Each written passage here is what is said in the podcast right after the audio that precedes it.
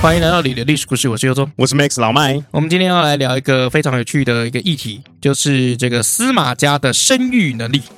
不是今天原本要讲鬼谷子吗？呃，对，那为什么突然讲生育能力了？鬼谷子整理的起来比较 累，鬼谷子整理起来太累了啦，拜托，今天我们换一下嘛，对啊，上一所以次是偷懒，对不对？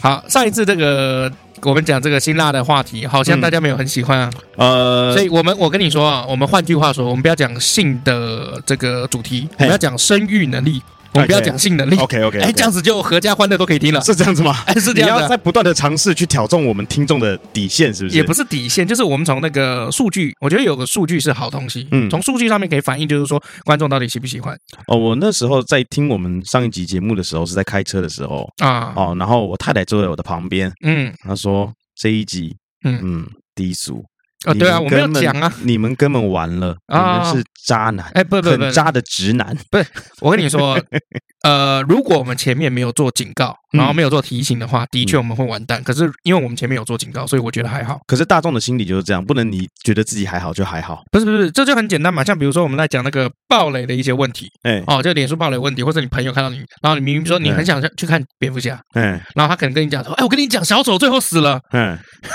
哦所以你觉得他没罪？那我跟你讲，我等一下要杀掉你，我已经预告你了。结果等一下我就杀掉你，哎那我那是不是没罪？呃，这这不一样。我们我们要这讨是刑事犯罪问题，呃讨论问题刑哦事犯罪问题跟作风问题是无关的，我哦这个，那我等一下要放屁，事情我等有一下要分轻重。我要好放屁喽，啊我要，放屁喽，这我 OK 啊，放屁又没有犯法，那我我要拉屎喽，你放哈死啊又没有犯我要法，拉到键盘上喽。那没关系，你赔我啊，对啊，我的躲避球， 我现在还要回到我的键盘 ，OK 啊哈，所以我们今天来聊一下，就很有趣的一个议题，就是司马家的生育能力。嗯，哦好，因为大家都知道，就是说这个司马家最后就是算是篡掉这个曹魏政权啊，嗯自己建立了这个所谓的晋啊这个王朝哎啊。那其实呢，呃，这中间来讲啊，司马家的性能力其实就占很大一个部分有生的孩子多是不是？啊，生孩子多啊。那我们来讲一下哈，就是有一次哈，曹操做梦啊，梦了什么事情呢？他就梦见有三匹马。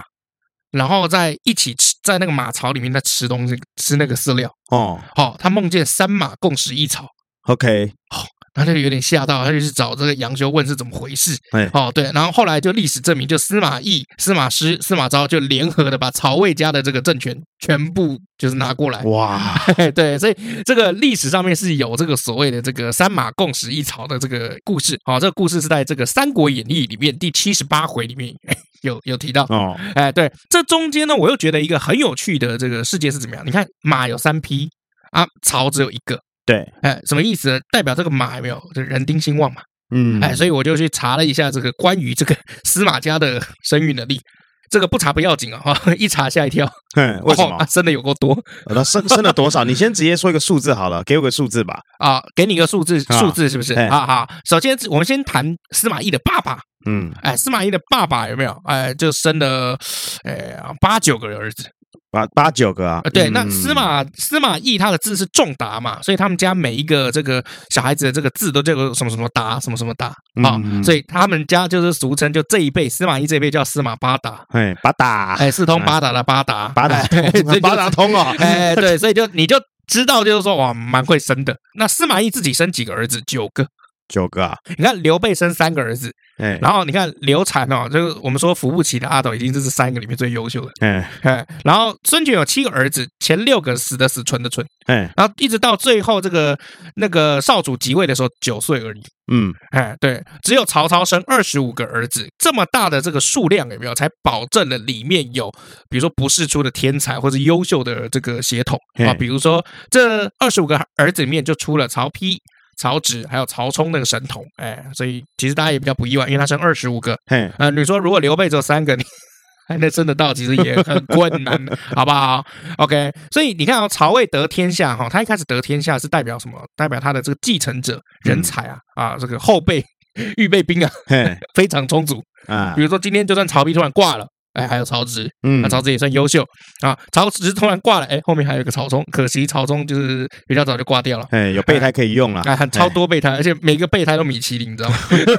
这么不是穷哦不是不是 Bridgestone 或就是米其林啊，嗯对啊，刘备啊。啊、他的备胎可能就什么南港轮胎之类之类，要倒不倒的这种感觉。对 不，要这样调侃好不好？好好，这所以这第一件事情就是第一生的要多嗯，哦，那个后面继承人哎比较没烦恼这就是个几几率概率的问题嘛。啊。对哎，再来我们来谈优生学，还有这个长寿维持长寿这件事情哦，。这个就很重要哦。哎，没错啊，司马懿自己活了四七十三岁，哎，很很很长很寿了很。很很长啊，以很那时候长啊来说很长啊。对，好，他有一个弟弟叫司马孚，过世的时候是九十三岁。我我更我更更更厉害呢。 哎，对，所以三国的高寿榜、长寿榜里面，司马家应该是就是独占鳌头。 OK，占哎了两名了。哎，对，所以由此可以知哈，因为像这个呃，我们刚刚讲这个孙权也好，曹操也好，有没有？呃就很多小孩子都是很早就死掉了，嗯，哎、所以其实你只有量产也没有办法 处理事情的，对哎、无济于事啦。只有活得久，才能等到下一个景气的来临，下一个风口。 ，OK，嘿，对，所以只有活得精彩， 才可以实现你的基业长青啊！哎哦，所以司马家族可以最终可以就统一中国，界定这个西晋哦。哦，讲白了是怎么样？第一，生的多啊，嗯那生的多里面小孩子就怎么样，就会有聪明的，所以生的聪明，然后再来就是活得久。好，那我们来看一下司马家的这个教育哦。首先看司马懿的爸爸啊、哦，司马懿的爸爸是怎么样？被称为是博学好古啊、倜傥有大度嗯，哦，哎这个怎么听都是好话嘛。对反正啊，简单来说，就是司马懿的爸爸呢是很懂教育的。为什么呢？因为像司马懿的大哥，因为他重打嘛，伯仲叔季、孟仲叔季，他排第二。嗯他有一个大哥叫司马朗，十一岁司马朗就考上太学，成为家里第一个大学生。嗯，好厉害哦哎，。对，我们哎先不我们先不看司马懿本人，我们先看他的这个兄弟兄弟姐妹，哎，啊兄，弟，哎，你看他哥哥十一岁就考上太学，现在比如说呃十一十二岁就考上北大或者台大，这啊种感觉一样。，高高高材生啊。哎，对，那考上了以后有什么样子的好处哈？就是怎么样？就是你人年纪轻轻进到里面最高学府去学习精英教育，那你嗯旁边一定都是精英，不是阴精嘛？对啊，对不对？那你这些精英会怎么样？就是大家会一起成长，大家一起变朋友。那大家一起变朋友，既然又是精英，就会变成怎么样？就变成上流阶层。嗯，那上上流上流阶层的一句话，有时候就会造成很大的影响力。没错，好、像比如说这个司马懿就常常受这种口碑行销的好处。嗯哎，像怎么样？有一次有一个叫这个崔琰的这个帅哥哈啊，他们家也是这个崔家望族出身，刚好跟这个司马朗他大哥好朋友啊。那有一次呢，哎，那你也知道兄弟有时候会一起出门嘛，对然啊，后他就看到了这个这个司马朗跟司马懿，然后他看到了司马懿以后，他就跟这个司马朗他大哥说：“哎，司马兄啊，你弟弟聪明果敢，以后肯定比你有出息。”嗯，开什么玩笑？因为这个崔琰我们就讲了，不但望族又是帅哥，好、然后这个话就传开了。因为嘿，古代也是很爱嚼舌根的啦，哎而且没什么事做也嘛， 没什么事做嘛，对不对？然后别人就怎么样看司马懿的时候，哎，就会尊敬你。嗯，那其实就是业务里面的这个所谓的 T up 跟 B 动作，嗯就 A B C 法则。比如说 A 要跟 C 推荐 B，那 A 要怎么样推荐最好？就是一直夸奖他。嗯嗯哎，像比如说我要跟大家讲介绍这个老麦，我说这款这个老麦啊，这个开什么玩笑？自己做 YouTube 做的是呱呱叫，啊现在总共两百人订阅啊，你看。你讲这个讲那么多，要笑了，啊， 这真是好烂啊！对啊哇，你看这个老李啊，短短一个礼拜啊，哇，你看这个老李啊，厉害哎啊！他小时候啊，哎，哦，只一次只能吃一个套餐啊！你不要看他现在啊，啊大胃王啊，啊大家吃不完东西都丢给他，啊从来不浪费食物啊！啊，哇，根本就是这个精英中的精英啊，大胃王的佼佼者啊！啊然后大家就知道以后哦，就是要吃东西的时候不会找你，因为你把大家东西吃掉嗯呃没。没没有，我现在食量非常小，我现在十六八断食，这个食量真的很然小哎后我们不再举 例吗？啊。对了，举例了，哇，这么认真啊！你看这个老麦啊，你看天纵英才啊，高大威猛啊，风流倜傥啊，对，小时候这个欠我一颗躲避球，躲避球现在都还没还呢。 你用了这么多形容词，是不是想不出台词？对，我想不出什么坏话可以形容你了。我这个人就不坏嘛，本性好嘛，嗯对所以我可能活不久，对 我没办法活到九十三岁。啊，那司马朗呢啊，当时除了这个崔琰以外，当然还认识很多这个知识分子，而且都是太学里面的高级知识分子，所以司马懿才有这个可以做官的机会。嗯啊哦，你要知道，司马家族其实当时他爸爸骂是这个洛阳的京兆尹，可是洛阳当时已经算蛮残破的嘛，因嘿为董卓一天到晚都在烧我 微博的，他也是对每次找事做啦，哎，呃，所以其实后来这个洛阳就变成一个地方部门。那充其量京兆尹啊啊，这个司马家司马懿的爸爸啊、就是一个地方的这个官差而已哦，在中央公务员系统里面还不排不上前面嗯，哦，所以要论政治地位的话，司马氏比起那个刚刚我们讲那个前面几代的这个世家大族要差蛮多的。啊就是你们这些很有钱的人啊，呃，不是我我没没有我没有很有哦钱。，就是他们那些很有钱的人啊，我那个时候听到一个天龙国中的天龙国的这个说法，我觉得超好的。啊，说来听听那，就北从民呃民族民生那一带有没有？南大概到和平， OK，哎，和平东西路，好，左边有没有从这个中山南北路那边，哎然后一路往东走，走到光复南北路，这个中间你如果是住家住在这一带，嗯反正你是天龙国中的正统天龙国人， ，OK，哎，对，因为这个房价都很贵嘛，嗯哦，像我我像我们家最近，我因为我们家在那个后山皮附近，嗯啊，最近这个有这个玉成公园旁边有个新建案开，嗯哦，那它有一个这个三十八平到五十四平的嗯这个这个案子出来，然后我就去查一下那一那一间那间叫好像什么信义品是吧？然后我就看一下它那个成交价，嗯，呃，平均成交价大概在八十八十三到八十七万左右，嘿，然后三十八平，然后公社要扣掉百分之三十左右，三十四，所以其实你三十八平买下，你剩二十六平。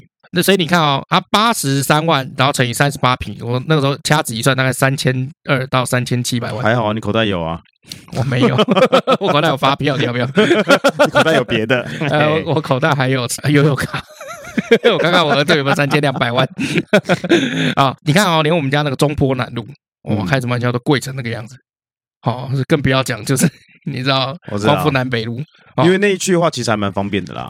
你说安静就安静，然后你说方便也方便哦，嗯因为它晚上的时候真的是悠悠然了、我老实说，晚上真的是悠悠然。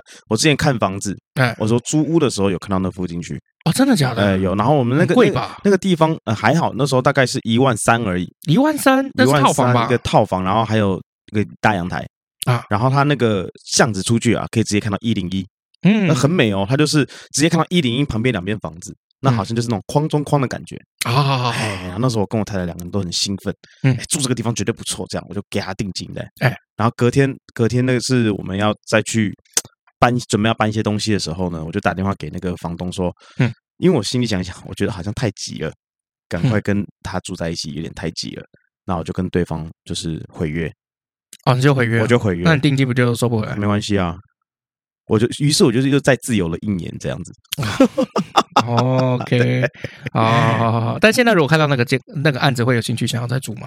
呃，不会，因为我哦因为现在住的地方就很棒啊。啊，对，因为你现在住我妈那边嘛，因为是你妈的，我一定要说很 棒。哦她不会听妈开始。没有啦，啦，真的很棒啊，真的很棒不。是啊，因为我跟你说啦，其实我觉得人呐、就是当你离开这个雅房哈，然后进到套房，你就回不去雅房了。当你离开套房，进到了比如说所谓的两房一厅，那你就回不去套房。当你离开两房一厅，你回到三房两厅的时候，啊，你就回不去这个两房一厅。嗯，好，所以其实你离开套房，你现在住到了这个所谓有三房的地方，嗯那你家你看你们家东西又那么多，嗯，你乐高又那么多，玩具又那么多，没有啊，没有很多啊。哦，讲到乐高，今天有一件事情可以讲哎、中午在休息的时候啊，哎、哎中午还下来，我有点忘了啊，在休息的时候逛这个 Momo 啊。啊然后 Momo 我有一张六六折的哎、券，我真的很鸡巴，我觉得这就觉得你很鸡巴，你哎每次都直接就贴那个某某的什么分享好友得一块钱摸币对啊，的那种链接给我。对，对啊，谢龙，我明天还会贴哦，我 会贴，我会一路贴到十一月十一烦号。啊不烦？那你有点我给你的链接吗？ 有啊，你没收到一块币吗？呃，我我还没去看，对，因为我就一块而已。哎，十一天就是十一块， 上面还有记得每天要登记可以领的哦。啊，哎好记得领哦好好好对，OK OK。然后呢，我有六六折的券，嗯它是买书用的六六折的券。嗯，然后呢，可是我在逛乐高的时候发现，哎，这六六折的券竟然可以用，哎，可以用在乐高上面。对，原本五千多块变成三千多块，原哦本四千多块变成两千多块。哦哦，，这时候我就想说，哦，因为某某是这样哈，你买这个东西用六六折的券，你可能只能用在这个东西上面啊，嗯它不是用在一笔，它是用在一个东西上面嘛，对啊不对？对你也对对知道，我就犹豫啦，我到底要买这台还那台呢？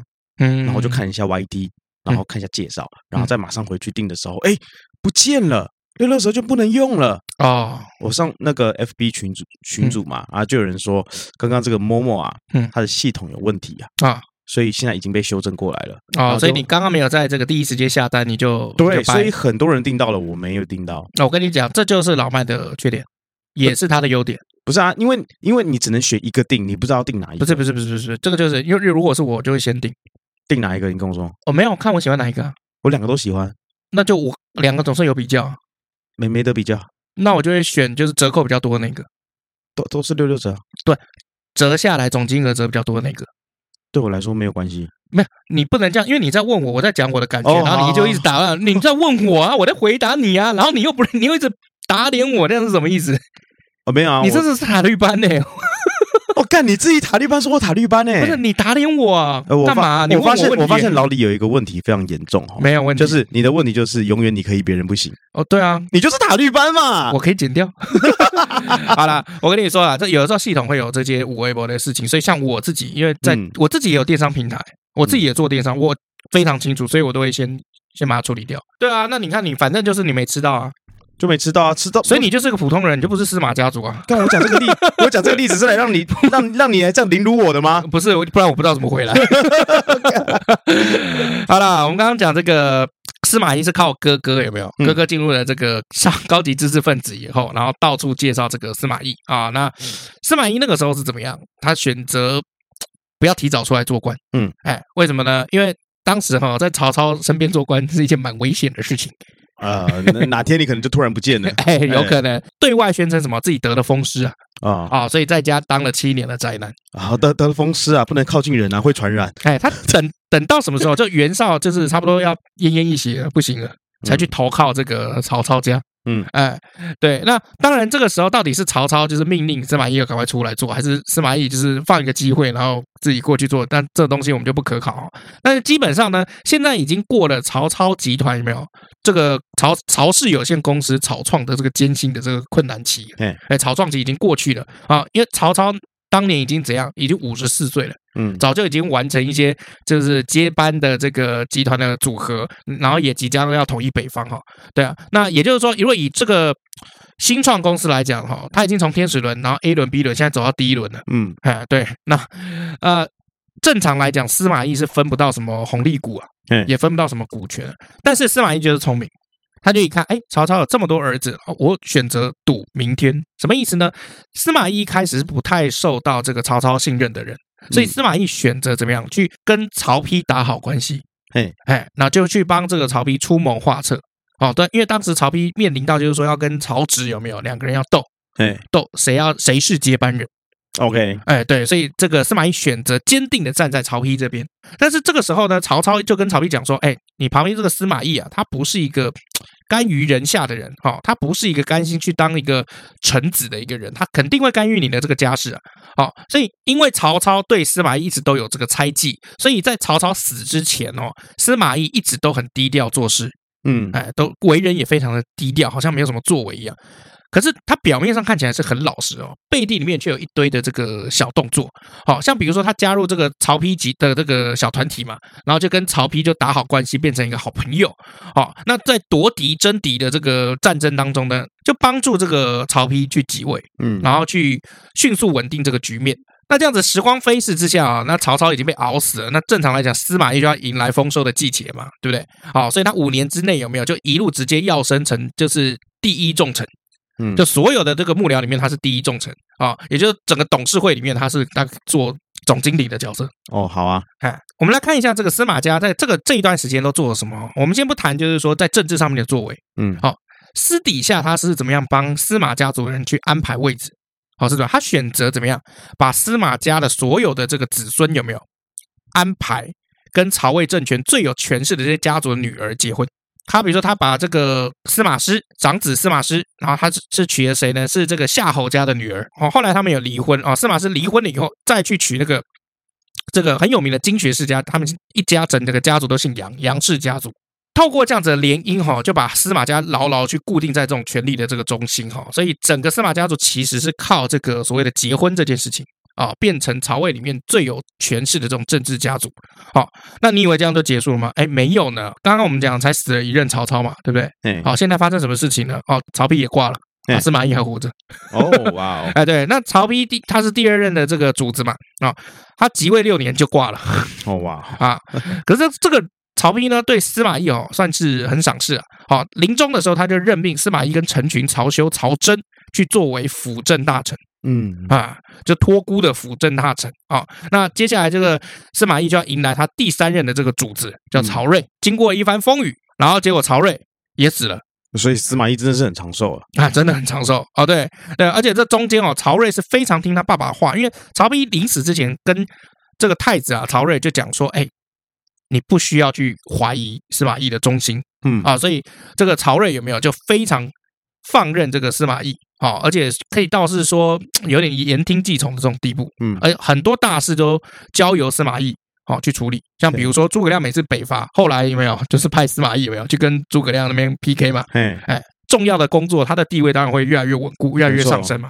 哦，对。接着曹睿又再一次驾崩了以后，又把司马懿升级为托孤大臣二点零，嗯就是比如说这个我们刚刚讲这个 辅政大臣 plus，嗯，哎，这样子这种概念。那这个时候的司马懿呢，不但有几十年朝中的这种深厚的人脉哦，还有这种多年征战沙场的这种军功威望，嗯因，为不要忘了他把这个诸葛亮几乎熬死了嘛。哎，哎，对，哦，所以大魏第一重臣基本上就是司马懿了。前面三代都挂了以后，你看曹到司马懿现在有没有？现在已经是第四代老臣。 嗯，嘿嘿我们都知道哈，其实在这个司马懿的后期有没有，他都在跟这个曹爽，也就是曹参、曹真的儿子嗯，哦，在争权夺利嗯。好、那到末期的时候，这个司马懿就发动了这个高平陵政变。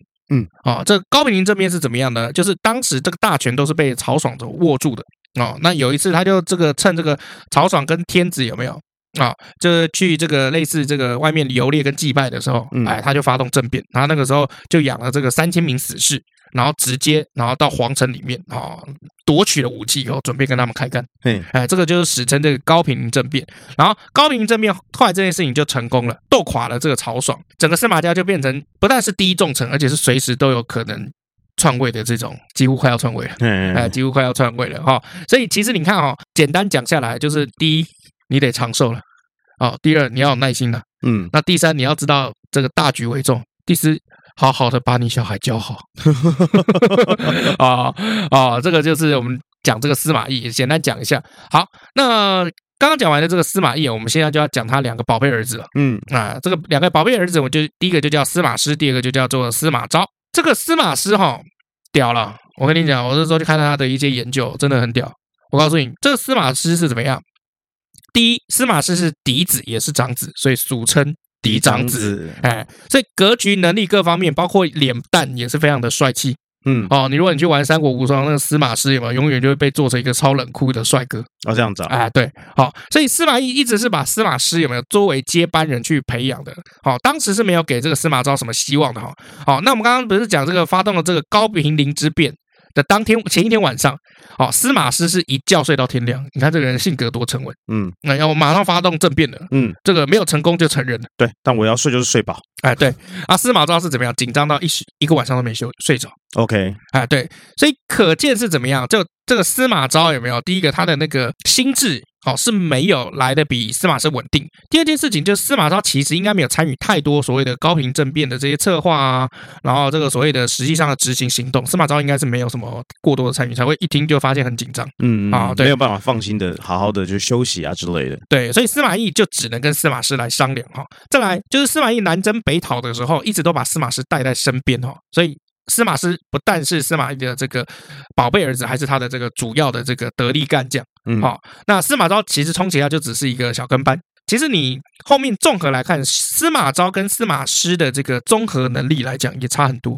嗯，好、可惜啊，就是司马师是怎么样英年早逝，司马昭才被抓起来去当这个接班人。哦，他几岁死掉的啊？四十七岁，岁这么年轻哦，啊，其实，在当时四十七岁挂掉也也是啊，蛮已正经常的。差不多了，对，是对其他人活太久，对，，是他的家族其他人活 太活太久久了，了他老爸活七十几哦哎，对他老爸的哥 哥弟活九十几，大 北嘛，大北活九十几，对其他哎不是哥哥哦，是个弟弟司马孚啊，哦活哦九十三岁叔叔啦，啊，叔叔啦，叔 叔叔叔啊开什么玩笑？对啊，哦，那没有人可以预料到，就是司马师这么早死。哦，所以司马昭算是很慌乱的被推上，哦，嗯只是因为他前面他爸爸他哥哥铺陈的太好了， 嗯，他就顺势的接了一些好风，等到后面自己要做的时候，就可能做不大起来，哎，因为前面已经有人帮他铺路了嘛，没错，他只要剪尾刀就好了。哦没错，其实很重要一点哦，这两个人哈、并没有相爱相杀的感觉哦，就是所谓司马师跟司马昭这两兄弟哦，就没有像之前一些王朝有没有，只要这个、你看嘛，唐朝有没有，对不对？李世民跟他前面他哥哥有没有干杀来杀去，啊，曹丕跟曹植两个也是啊，要呃也是争杀来杀争去权对啊啊，你看司马师跟司马昭为什么没有呢？哎，答案其实很简单，司马师第一短命，第二没有生儿子。 ，OK，司马师的儿子是养子啊，是过继过来的。谁过继给他呢？司马昭，叫司马攸。哦，开什么玩笑？司马攸这个人就很聪明了啊、对。然后，可是司马师死的时候，司马攸只有九岁哦。那其实今天不管今天是司马昭接还是司马攸接，反正都是司马昭这边的人。嗯，哎，对，因为他生的嘛。这种情况之下，司马昭就可以哎算接过这个司马师的这个政权哦，继承这个所谓司马家的政治遗产。即便是这样哈、司马昭其实当时在继承司马师的这个权位的时候，还是跟外面的人就讲说没有啦，没有啦，我只是暂代而已啦，啊，对没有没有，我没有对这个东西有太多留恋，是因为他儿子还讲长大以后我会还给他，讲好几可次是大，家都知道那是其实是他的儿子吗？知道啊？对，而且司我就刚刚讲嘛，司马攸很聪明的，嗯，能力也很好的，对。但是问题就是说，哎，司马昭他讲说没有了，没有，以后我现在代管而已，哦，代行政权而已，没事，现在他还不懂嘛，九岁而已，你要怎样，还在妈妈十块，对对不？对？哎，我我我是暂时而已，暂时而已哦。那不管今天大家相不相信，反正他这样讲，大家也没有办法。嗯我就讲了嘛，到了司马昭的时候，有没有哦？这个政局都已经很稳固了嘛。不过后来司马昭其实还是有点不太甘心的、因为虽然司马攸是他的亲生儿子，但其实毕竟跟他不太亲。嗯，啊、毕竟从小是被司马师养大，所以司马昭最后还是耍了一些手段，让自己的儿子司马炎篡了位，嗯，哎，就是所谓的这个晋武帝司马炎就大哥嘛，这件事情，反正就是在司马家族有没有，就是对变得很混乱。为什么呢？因为司马炎的儿子哦，叫这个就是所谓的晋惠帝，嗯就是大家百姓没饭吃啊，然后皇帝就说，那为什么他们不吃吃肉粥，嗯，何不食肉糜？嗯？就那个呃这这长 OK 哈啊，对，就智障，晋 就是晋惠帝， ，OK，哦，那大家当时都觉得就是说，哈，啊你真的要让这个白痴上位？对我们还有一个很优秀的司马攸， 要不要考虑一下？就后来司马攸嘞，呃，司马攸后来也还是没有继位，那他他要死掉吗？ 他后面哦，就是到太康四年的时候，就晋武帝哈、就是司马炎即位。太康四年的时候，司马攸是咳血咳到死掉，哦，可能得了 COVID nineteen 吧？喂，这个红心不能乱开玩笑，哦，是真的啊，就咳血啊，一定是肺炎嘛那，可能不是 COVID nineteen 啊，可能肺结核、啊，反正就是气呼吸道的这个急性呼吸道系统疾病，可以。可以哈、你讲这个，你讲 COVID nineteen 太敏感了。好，OK。整嗯个晋朝前期哈、其实最搞事搞笑的不是刚刚我们讲的这个高平陵之变，也不是所谓的这个淮南三叛，也不是后来的这个钟会来谋反嗯啊、都不是，而是司马昭在形势一片大好的情况之下，就整个朝政都是他的的情况下，居然还会搞出让当朝当时的这个皇帝有没有嗯横死街头啊？嘿皇帝对横死街头，皇帝横死，就是那那个时就候皇帝还是姓曹哦。那就是被人家追追杀出去嘛，死在路上嘛。对，所以我们接下来来讲的就是什么故事呢？最后司马昭是怎么样就是篡位的？如果是禅让就算了，结果不是。虽然后面当然也是禅让了，但是原本的那个皇帝已经被司马家当街杀死，这是一件非常非常不好的一个政治的这个行为哦。好，我们把时光拉回到这个西元两百六十年五月初六，好，这一天哈、当时哈、这个魏国的皇帝叫曹髦，好，曹髦是一个怎么样哈、非常非常聪明的一个皇帝，嗯而且他不但非常聪明，他的武力值也非常的好， OK，而且他胆子非常大哦，所以大家都说哎怎么他这个曹髦有没有像太祖，也就是像曹操，所以你说他功夫好，功夫好，头脑也好，头脑又大又大胆，够够小，但是最后竟然横死街头。对啊，这个过程是怎么样呢？司马昭就是一直在专权嘛，或者是发布这些这个皇上的这个命令，所以这个曹髦就真的是有一天就受不了。这个时候，曹髦就招来侍中王臣、尚书王经、哈、善其常侍王业三个人就进宫哈、哦呃蛮蛮巧都姓王。三 王啊，哎，哎，三王啊，对，好，他就决定要干一件惊天动地的大事情，他就对三个最信赖的大臣就是说：“司马昭之心，路人皆知，我不能坐着被司马昭废黜跟羞辱，好、我今天就要和你们一起去讨伐他。”嗯大家都吓一跳，等一下你也没兵啊，你怎么嗯也没有啊，对不对？好，三个人，所以三个人一听就没有办法相信，说说啊，看怎么皇帝会讲这种话？这个年轻的小皇帝是不是得了重感冒啊？被烧糊涂了啊？因为而且所有当时全京城的军队全部都在司马昭的手里面，啊，你嗯到底要怎靠什么谋反？然后王经就劝他，就是说千万不要意气用事啊嗯。然后王经就说什么：“你今天就在开干，你也要有点本钱吧。”哎，哎，对，那跟司马昭相比，曹髦你 你基本上也没兵，没有武器，也然后也没有这个所谓的战甲啊。我们嗯之前不是有一集提到，就是说其实那个身上那个装甲有没有才是最贵重的东西 没。错没错，好、对啊，不然那个你看为什么很多农民起义被官军有没有？常常会一两千人，然后就追着几万农民军跑来跑去，因为废话，他砍你一刀你就死了，你砍他你砍他两三刀有没有？他还站得好好的。嗯哎、，就是护甲的这个呃作用嘛。好，那所以这个王金就建议，就是曹髦就说你要拿什么去讨伐司马昭啊？你这样做是白白送死了。就曹髦一听，非但没有打消念头，反而还怎么样，更来劲儿啊！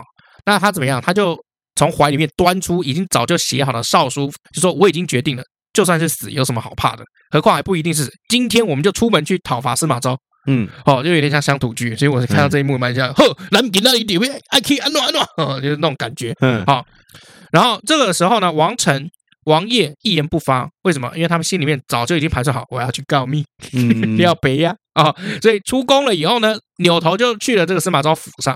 然后原本还想拉着这个王晶一起去，啊就嘿王晶还拒绝了。嗯那、王晶还算不错了嗯。哦，对，然后这个就是中国历史上非常罕见的叫皇帝起兵造反。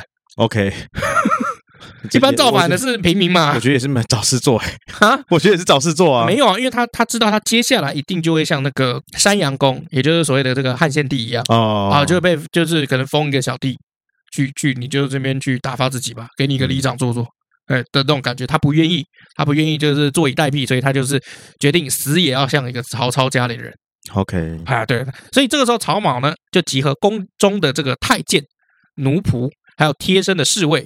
然后算一算，几百个人就扬起天子的这个旗帜， 敲还打鼓哦，嗯呐喊，冲出皇宫，然后直奔晋王司马昭的这个府邸里面。看起来其实有点像飞蛾扑火哦，更多的其实更像是这个以卵击石哈、哦嗯。为什么呢？因为曹髦唯一可以依靠的力量是什么？他是皇帝。嗯，什么意思呢？就是其实你这些娃娃兵其实也打不过人家啦。你有看过那个吗？满城尽带黄金甲嘛？嗯，没有哦，啊，你也没看过？没看过，哇，这么主流的片子你居然没看过？因为它太主流，不想看。我都是看非主流的。哎，漫威这么主流，你还不是看？原来漫威是主流电影哦，是主流啊我以为是非主流哎 你。白痴哦！DC 才是非主流。哇，你 嘞，想掉你个啊 拔啦！好，好，那这娃娃兵基本上也没有办法做什么事情，所以曹髦走到哪里他就讲怎么样，他就说走到哪里啊、哦，只要碰到司马家的这个士兵呢，啊、他就说怎样，你们现在是要叛乱是不是？啊，嗯所有的士兵因为他是皇帝嘛，对啊，都不敢怎么样，就只好让开一条啊，路、哎你们两个造反是不是？翅膀长硬了是不是？还不让开啊？哎啊，想怎样？想杀皇帝啊？这边罚站角落。哎，对， 所以大家都有罚站，在路上两旁就是让开一条路，然后曹莽怎么样，继续驾着车有没有？哦，就往前走。他这个时候他就觉得就说，哎，我这样是不是有可能会成功？哦嗯，，以后曹家的这个威势又重新回到了我手上，看咱们站好就站好，咱们分开就分开。对嘛？好、这个时候呢，这个得到消消息的这个贾充啊，贾充就带了大概一千名的这个士兵，然后进到这皇宫南门，哦，直接就挡住了这个曹莽。嗯，好，然后已已经孤注一掷的这个小皇帝就说：“我是天子，你们擅自进入皇宫，难道你们想弑君吗？”又来那一套了，哎，哎，对，那曹莽这句话讲出来了以后，有没有？哎，真的很多士兵都不敢动。对，哎，为什么？因为弑君是怎么样灭族诛九族的大罪，好、所以贾充的手下一时之间都不知道怎么办。大家觉得是不是又要让路的时候？这时候呢，这个有一名这个太子舍人，然后这个人叫陈济，陈济就问贾充说：“啊，我们现在该怎么办？”然后贾充就说：“司马家养着你们，就是为了今天荣华富贵就在前面，还用问吗？”哦，然后所以心领神会的这个陈济哦，就是算壮着胆子，然后走上前一刀， 就是直接刺死了这个曹髦，直接刺死了。 嗯，哎，对，好，所以这个成绩其实武力值应该也是不错。可是你看哦，一个当朝天子众目睽睽之下就这样直接被咔嚓掉，啊，这在放眼各代历史都是很少见的 啊。那就看着倒在血泊中的这个曹髦呢，贾充就突然感觉到，干背后背脊发凉，哎，现在该怎么办？啊，金马嘞，弑君嘞，就叫司马昭来啊。对啊，啊对，司马昭这时候听到更头痛。啊，那靠背哦，对啊，刚那个曹某几百个人就直接起兵，然后他觉得就是说，哎，这天底下这么笨的事情怎么会有人做？哎，还真的有人做嗯，哦。那而且贾充怎么样，还没有请示司马昭就直接杀掉了大魏皇帝，哎，那后面怎么办？只好硬着头皮干啦。现在，对啊，他就在想说，哎，计划赶不上变化，但这变化怎么办啊、要怎么样处理收拾？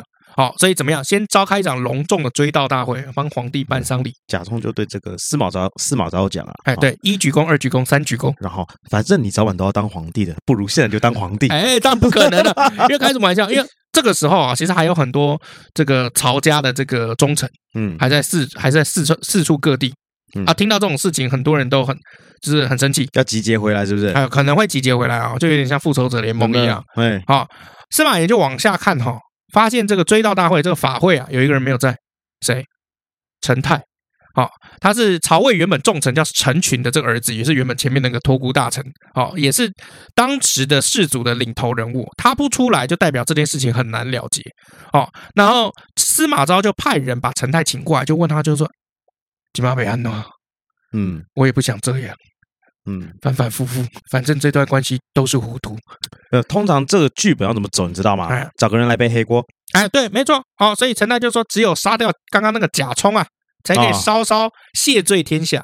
可是你知道吗？司马昭其实对于这个啊、这个贾充啊啊、要杀掉他是一万个不肯。为什么呢？因为贾充就是最忠心耿耿的那种人。那如果你把最忠心于你、愿意帮你杀掉皇帝的这种人咔嚓掉了，那你看你手下还有多少人会效忠你？嗯，哎，对，所以他就就觉得啊，这个事情也是不好办啊，怎么办？最后怎么样，就把刚刚那个太子舍的成绩 送上断头台，，哦，让他背黑锅 就让他背黑锅。然后这个这个很好笑哦，对，因为等于就是说那个哦被贾充唆使上前杀皇帝的那个成绩，最后就变成炮灰嗯，哦。那原本是觉得说自己嘛应该可以等着荣华富贵的这个成绩，没想到变成一个替罪羔他羊。对陈绩说：“枪在手，跟你走，最后送上断头台。哎，对，没错。所以司马昭当时派兵去抓陈纪的时候，陈纪兄弟不愿束手束手待毙啊，光着身体，我也不知道为什么光着身体，啊，在洗澡吧。跑到屋顶上，然后怎么样？丑言薄慢，啊，下面一说就痛骂《三字经》，痛骂司马昭跟贾充啊，嗯言语当中有很多儿童不宜的内容说。什么枪在手啊，跟我走啊！对啊现结在果这现在样这子样啊啊是啊！哇，香蕉你个拔啦！对呀、啊，鸡巴！他是其实这样叫是什么意思？提醒一下所有人哦，贾充干过这种好事，嗯，哎，就是对刚刚跟大家，我快死了嘛，跟大家讲一下做了什么事。这叫什么？你知道吗？那死前的挣扎。对哎哦，那这个事情呢是怎么样？这个事情就变成西晋开国以来非常大的一个丑闻，也是污点，嗯因，为你毕竟是德国不正啊、为什么要搞禅让？就感觉好像这个天道应该在你手上，自然而然运到你手上。可是你把皇帝杀掉了。嗯哦，那就变成你是整个立国的时候就有很大的一个污点嗯哦，所以也经常被嘲笑。好像比如说这个贾充教唆别人杀人哦，杀皇帝这件事也变成他一生当中最大的污点。就喜欢调侃的人哦，没事就来说两下这啊他件事可能情。也是为了司马昭嘛，对啊，他好，爱他嘛，这么简单。其中包括吴国的亡国之君叫孙皓。我们就说了嘛，有一次在这个司马炎啊开的 party 上面，贾充为了要拍这个司马炎的马屁啊，故意就质问那个孙皓，就是说，哎，听说你在这个南方有没有是挖人家的眼睛、扒人家的头皮？请问一下，这算是什么罪呢？好、那这个时候。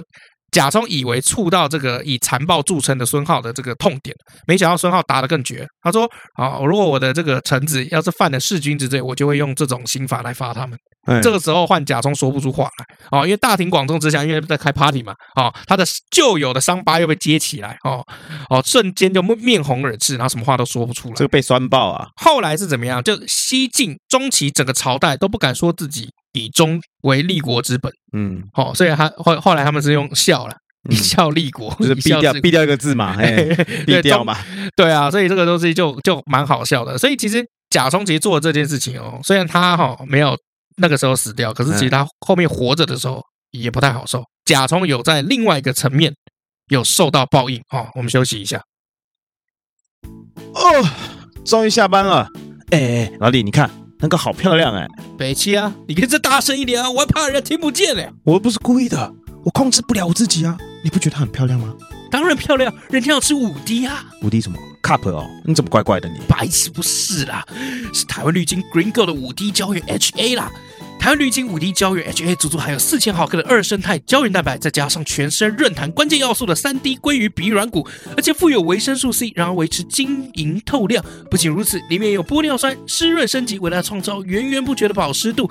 最重要的是，不含雌性激素，可以空腹吃哦。你怎么知道？台湾绿金 Green Culture 有啦，怎么可能不知道？北七哦，我是说，你怎么知道那妹子有吃五 D 胶原 HA 啦？因为那是我女朋友啊，干我们要去黑北老白。哎，你不是有老婆吗？哎哎，五 D 胶原 HA 倍儿亮，弹润好闺蜜，细致动感，so beauty，赶快搜寻 G R E N G O L D。台湾绿金 Green Go。好，我们回来啦。哎，我们回来啦。呃，我们先看一下甲冲哈，刚刚提到这个甲冲，甲冲其实也有一些蛮好的故事可以聊一下。哎，这个甲冲呢，在政治上面后来是非常得意嘛，啊，毕竟他不管怎么样就杀了皇帝，嗯，哦，对司马家是有功的，而且他是真的对这个司马昭是忠心耿耿啊。哦，然后结果后来呢，自己就成为西晋王朝的开国元勋啊。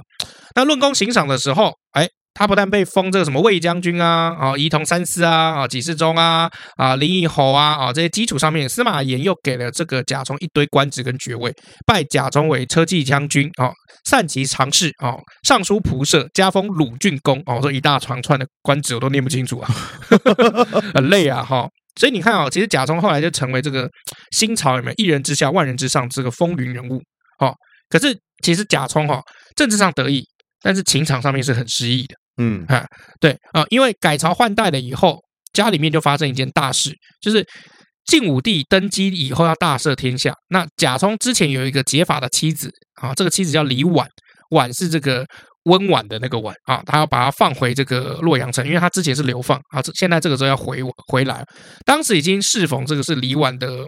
第十二年流放的年哈，他为什么会被流放呢？是因为他的父亲李丰，李丰因为当时参与了推翻司马师的政变被杀头，那李婉虽然保住性命，但是就被流放，流放到哪里了？朝鲜嗯，啊，很远吧？ 很远呐、啊朝鲜哪里？韩韩国呢？国？ 对啊，开什么玩笑？对啊，哦，那贾充当时是怎么样？虽然在司马师的这个集团里面，但只是一个幕僚，完全没有办法救自己的老婆，嗯，对啊、只能怎么样？选择跟他离婚，眼睁睁的看着自己的老婆有没有流放万里之外，不是千里，而是万里。嗯，哈，所以两个人从此就天各一方。好、照理来说，这个时候他老婆被放回来，夫妻团聚应该是一件喜事。为什么贾充一筹莫展、愁眉苦脸呢？哦，因为李婉走了以后，贾充又娶了另外一个人，叫做郭槐当老婆。那不幸的是，这位郭槐呢，郭小姐是历史上少见的妒妇跟悍妇，凶到什么程度呢？凶到郭小姐、郭姑娘啊，两次都杀掉那个奶妈。嗯，哇自己儿子的这个自己小孩的这个奶奶妈。为什么要杀、啊？哎，这个很很有意思哦。这郭槐那个时候婚后哈、就帮贾充生下一个儿子，这儿子叫贾黎明。贾黎明三岁的时候呢，贾充回家看到这个奶妈抱着这个儿子，然后对自己笑，嗯哎，然后就上去有没有？就是要去摸自己的儿子，摸摸他的脸，然后连带的不小心搂到了自己的奶妈，嘿，哎，就是这个儿子的这个奶妈，不嘿小心对，儿子的奶妈不是自己的奶妈、对对对 o k 啊哦，那个那个好，就不小心扶到这个搂到这个哎儿子的奶妈。照理来讲这不算什么，因为就抱小孩嘛，嗯不，小心碰到很正常嘛。但是郭槐这个时候看到这个场景哦，就觉得这个奶妈跟这个贾充啊有染，嗯你们有奸情，就大闹一场。那贾充怎么样？就看吵不过嘛，那其实就跟你一样啊。你如果吵架吵太凶，你就只会选择出门。男生很多人就会选择出门，然后很多男生会躲到车子上，然后把车打开，在那边划手机。所以对男生来讲，有车是一件非常重要的事情。因为那我怎么办？去租 i rent 啊。OK，这个贾充就离离开家里嘛。那郭槐这个时候就怎么样？就找人过来，有没有嘿？哦鞭打奶妈，这么这么凶哦？哎，对，活活把奶妈打死。哇对爱爱到骨头里面去，你 知道吗？爱到骨子里的啊、哦，可怜这位三岁的这个贾黎明啊，这小朋友啊，这他因为他是由这个奶妈一手就是养大的，所以他其实跟奶妈的感情是很深的嗯，哦。然后因为看不到那个奶妈朝思暮想，最后怎么样不幸夭折。啊，哇操，有这么严重哦？对啊，这个事情就很严重啊。贾充回来也傻眼，那这是郭槐就这个郭槐啊郭姑娘啊，哎要好好的思考一下。郭太太哎，郭太太贾贾要太太啊觉得得好好的反省一下，哎为什么见不到奶妈这个孩子会夭折啊？啊，代表对是不是他对这个孩子的关心不够？啊，对啊，但这个事情一次就算了，居然发生了一模一样的第二次帮他哦，又生了一个孩子吗？啊，对，过了几年，郭淮又生下一个小孩啊。那这一次呢，贾充怎么样？居然也没有吸取前一次的这个教训，时常怎么样豆豆在奶妈手中的这个小儿子、嗯小孩子啊。然后这一次，郭淮又看在这个眼里面有没有醋坛子，又被再一次被打翻。怒火 怒火中烧的这个郭姑娘，再一次再把这个奶妈活活打死。然后这个小孩子就重蹈刚刚他前面一个那个贾黎明的这个覆辙，嗯直接生病早夭。所以 所以他们家根本就很难可以再找到奶妈了。对，就是高风险职业，就是在贾充家里做奶妈。这个贾贾充啊，以后想抱小孩，对不对？哎，奶妈，麻烦您先把孩子给放下，啊，没有，孩子那个时候才几个月，麻烦您先把孩子给放下，放在摇篮上，他再自己把他抱起来，不然奶妈你有生命危险。哦，对啊，是这样子啊，哦，所以这个这样子的那种嫉妒心哦，那很吓人哦，因为怎么样是四条人命哦，两条是亲生骨肉，两条是奶妈、哦，就搞得居然贾充最后居然快要断子绝孙了。那我想知道，那李婉回来之后怎么办呢？好、这个东西李婉回来就更尴尬了。哎，好、首先呢，这个相较于郭淮哦，贾充对于前妻的感情是更深的。嗯为什么？因为他的这个前妻哦，李婉哦，是一个非常漂亮、气质非常好。你想象一下，可能是这个，林熙蕾、哎，不一定是林夕，洪小雷哎洪小雷也不是，也不像像像是，你把它想成是林志玲好了啊，啊，对我就说林志玲，我觉得还好啊，啊，那讲一个讲一个你 OK 的嘛？有气质的吗哎，？有气质的，松岛菜菜子哎可以，好，我们就把它想成是松岛菜菜太子啊棒了，我最喜欢松会岛不会菜菜子二。十岁以下不知道松岛菜菜子是谁？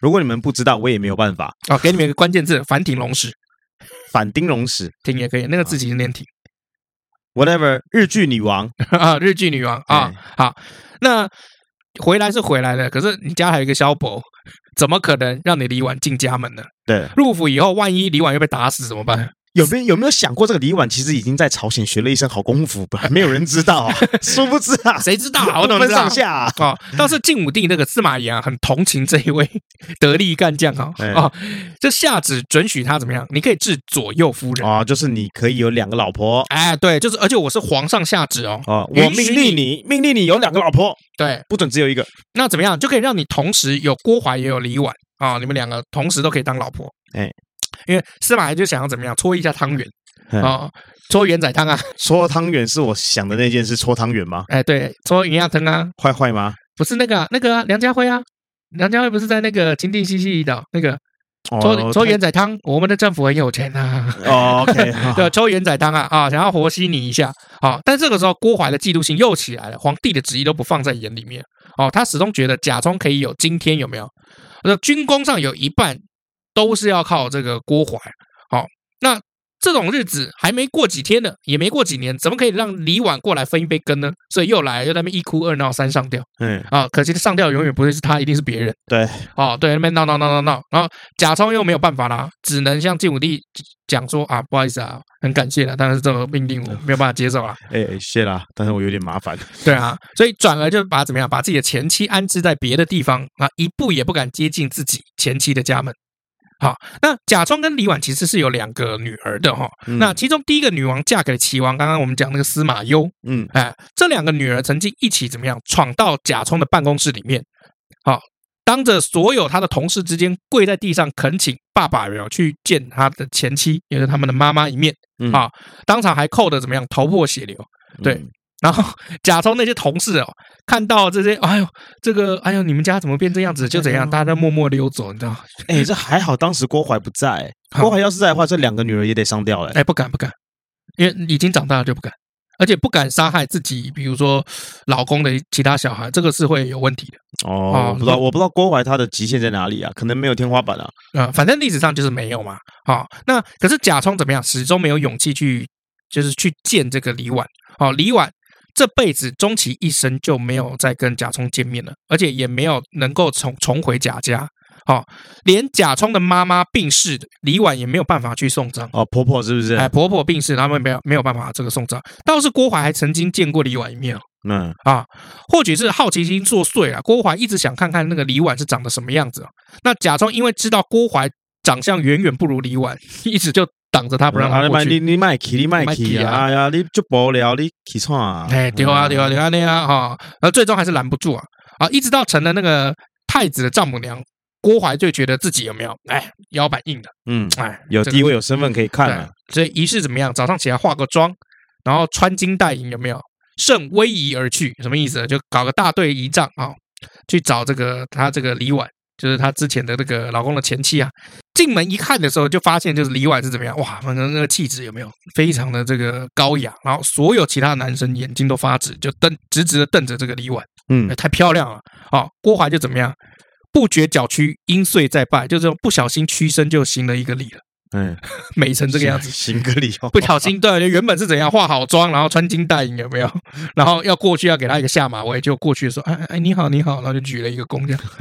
呃，对啊，完全被老公前妻的这个气场有没有所镇住？哎好、见过李婉以后，郭淮对贾充啊，跟老对老公看得更紧了。只嗯要贾充外出啊，时间一长不回来，郭淮就会四处怕人去找他。啊，怕甲虫去偷偷吃啊，不是偷吃，吃回头草，哦 那也，不是偷吃嘛，偷偷，偷吃回头草，哎，对，所以你看哦，就是其实一身风光哦，政局上面风光无限的这个贾充啊，回到家啊、其实是很不得志的，嗯也算给他一个惩罚啦。这个就是我们今天要来讲这个司马家的一些趣事，还有后来这个贾充的一些有趣的事情。OK，我们来那个回复一下网友的这个留言哈、哦首先还是一样，谢谢这个柑橘恶魔他们有抖内了哈。好、那他 Thank you。，对，那他是在第一个，他是在讲讲那个《鬼灭之刃》里面哈、这个岩柱岩柱的那个牛锅便当哦，好、他在讲说这牛肉先不说、哦，亚洲区的农耕文明基本上都有对耕牛的保护令啊，其他肉类的食用历史。则是一直持续，也就是说，当时日本虽然禁止吃肉，但是只是说禁止限定哪几个肉不能吃哦。像比如说，从日本古代日本有一个叫卑弥呼的女王哦，嘿，他那个时候就一直都有烤鱼烤肉的这种料理哦。那小时候他在日本舅舅家看到的这个日本童话儿童历史，都是有提到什么鸭肉啊、山猪啊、狐狸这些的肉类的食用方式，基本上形式都是火锅。嘿所以我们感谢这个柑橘恶魔给我们的这个留言哈。 ，Thank you，柑橘。然后再来的话，来到我们那个皇帝的第一次哈。这个信言，信言说黑寡妇的剧情虽然不优，但光看史嘉蕾就很赚啦。嗯再加另外两位女主角非常非常香，所以我们做人还是要肤浅一点。对，有的时候啦，该放松就放松啦，哎，不要那么的紧绷嘛，哦。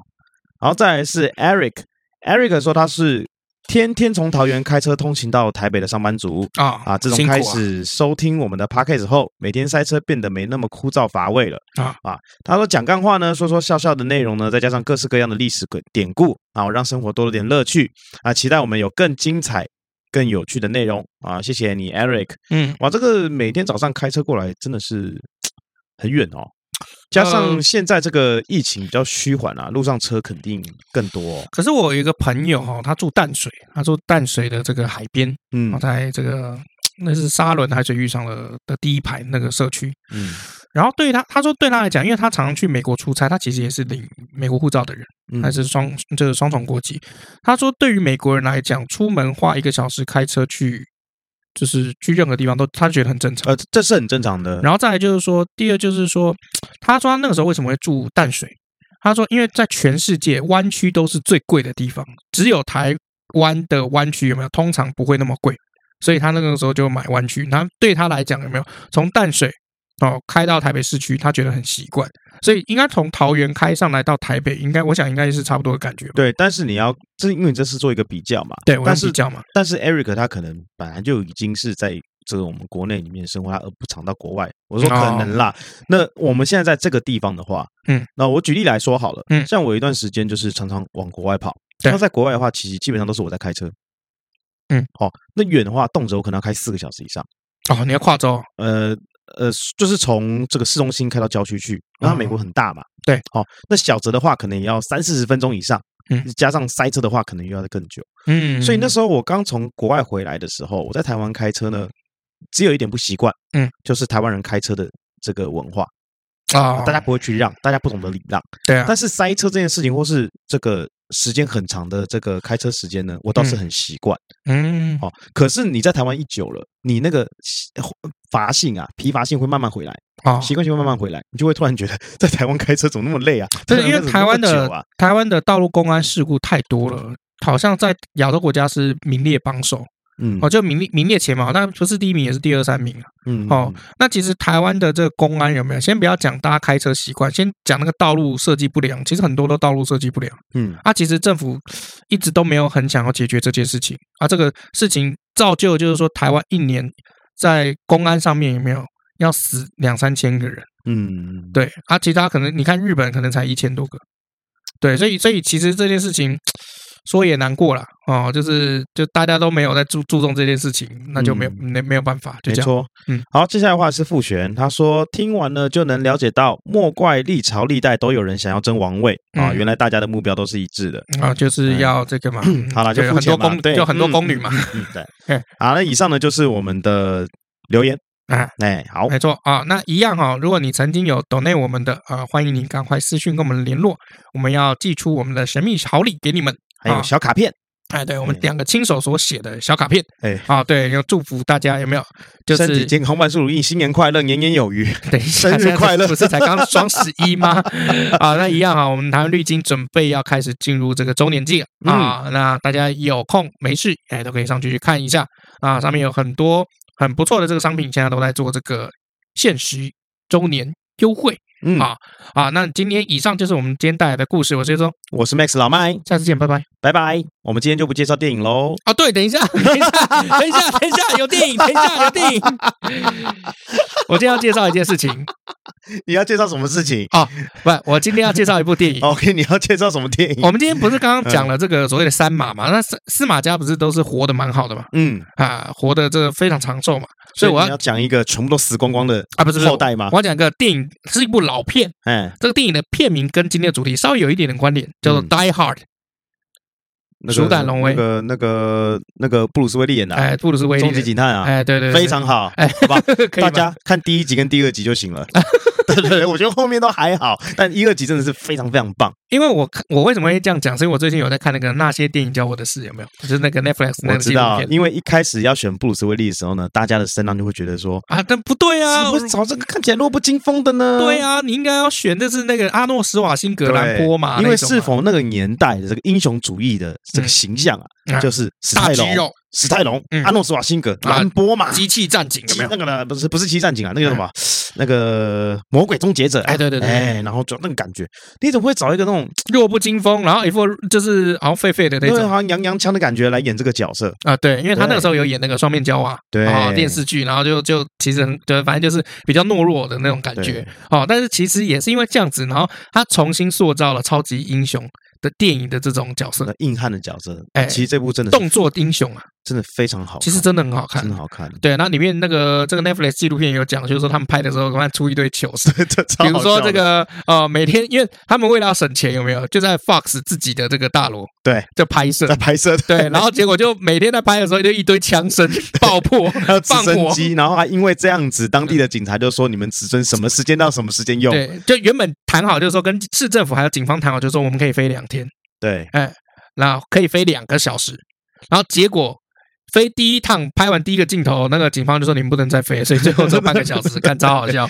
其实这个 Netflix 这个当电影教我们的事事情的这一嗯哎这个非常有趣啊，对我啊最近也也是一直有在看，真的哦、我也觉得对我有时候看的都会好感动哦。像比如说那时候在看那个《侏罗纪公园》，嗯，对啊，他们那个时候为了那个定格动画跟电脑动画到底要用哪一个吵来吵去。哦，这个这个也很很非常有趣，这个我也有 看，对啊，就里面你会看到很多电影人，就是为了就是为了想要维护自己的价值观，有没有？都经常坑蒙拐骗，然后偷渡自己的东西进这去。我我要怎么讲呢？就是说哈、这个以前的电影跟现在电影最大差别是什么？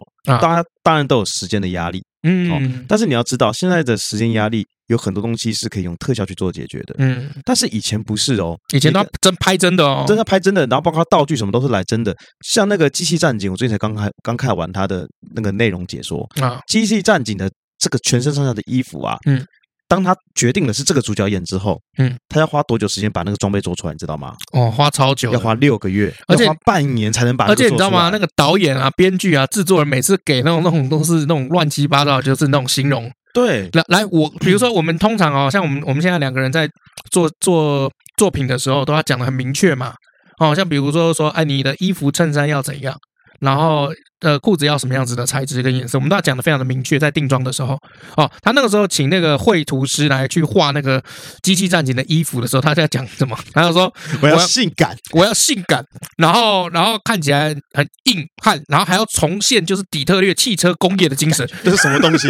三结小果啦最后搞了很久很久很久，然后有对一啊次，其中有一个人啊，他刚好看到一个日本人那个手绘的性感机器人，哎，对对对然后他对，说我大概要这个感 觉，哎，对对对对哦，，才有了一个标准，才有一把尺，对啊然后就所以把它画出来你，去看那个机器战警，它那个腰部有没有？它居然画了有画那个腹肌的线条， 对。哎，所以就很好玩。所以非常非常有趣啊，包括以前像刚刚你讲这个 Die Hard 的部分嘛，啊我还记得呃第一集还是第二集吧，嗯那个坏人从楼上掉下来，啊，第一集第一集，第一集那个不是特效，那个是真的把它丢下他 来，是真的把他从楼上丢下去，哎， 哎，只是说那个是摄影棚，所以它从十二公尺高的一个高台上面有没有？下面它放那个软垫，对，然后就把它这样丢下其去实。那还是还是有危险性 的，对啊，然后超好笑的，那个那个后来那个被丢下去，因为那个是坏人嘛，哎那坏人演员就说，嗯，就是你们应该要庆幸那个镜头成功对成功哦，不然你就就会发现那就是我在那部戏最后一个镜 头，所以他脸上惊恐的表情都都是是真真的，的，对，所以以跟现在的电影来说，真的差非常非常非常多嗯，哦，所以推荐大家可以去看这个电影是，哎，不对啊，我们要推的是《Die Hard》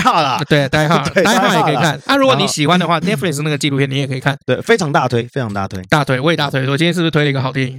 而且呆号嘛，是不是呼应了司马懿然嘛？后可以可以，难死啊，很呃 难 难死死嘛啊哎！OK，好了，以上就是我们今天的这个节目。我是尤忠，哎，我是麦老 Max 老麦啊，我们真的全部都介绍完了吧？ 哦，搞定了啊，吧？留言念完了，等一下，我们今天主题有讲完吧？ 讲完了，我们今天讲 Die Hard 嘛，对不对 OK，好好好，下次见，拜拜。啊，拜拜。